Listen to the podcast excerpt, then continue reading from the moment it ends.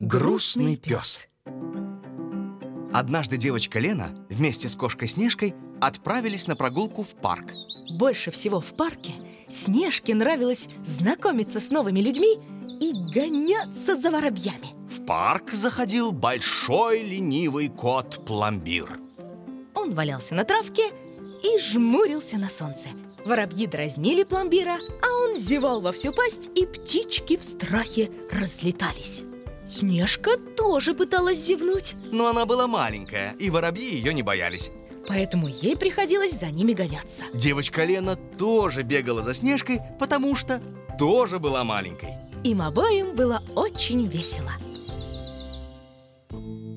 И тут, на дальней скамейке парка, Снежка увидела очень грустного пса Гаджета и его хозяина Михаила Михайловича, который все время был занят чем-то очень важным. Снежка радостно подбежала, потерлась о ногу Михаила Михайловича своим белым пушистым бочком и сказала «Мяу!»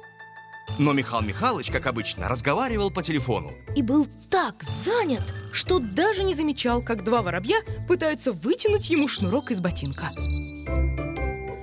«Брысь!» — сказал Михаил Михайлович, оттолкнул Снежку в сторону и вернулся к своему важному разговору. Гаджет был привязан поводком к скамейке и от этого очень грустил. На нем была одета удобная собачья жилетка на замочках, блестящий ошейник с коробочкой с названием GPS-трекер, и перед его носом лежала большая резиновая кость. Гав-гав! Радостно воскликнул гаджет, вскочил и начал вилять хвостом.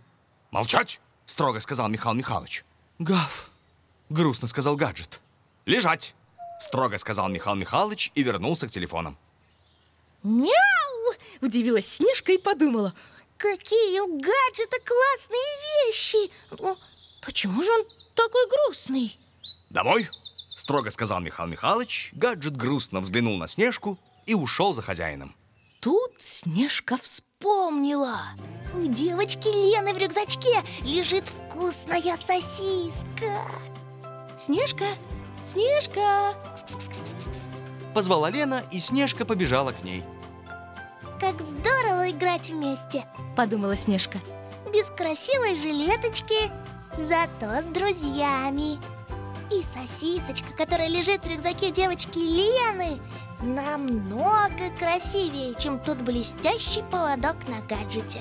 Так она подумала, но сказала, как обычно, только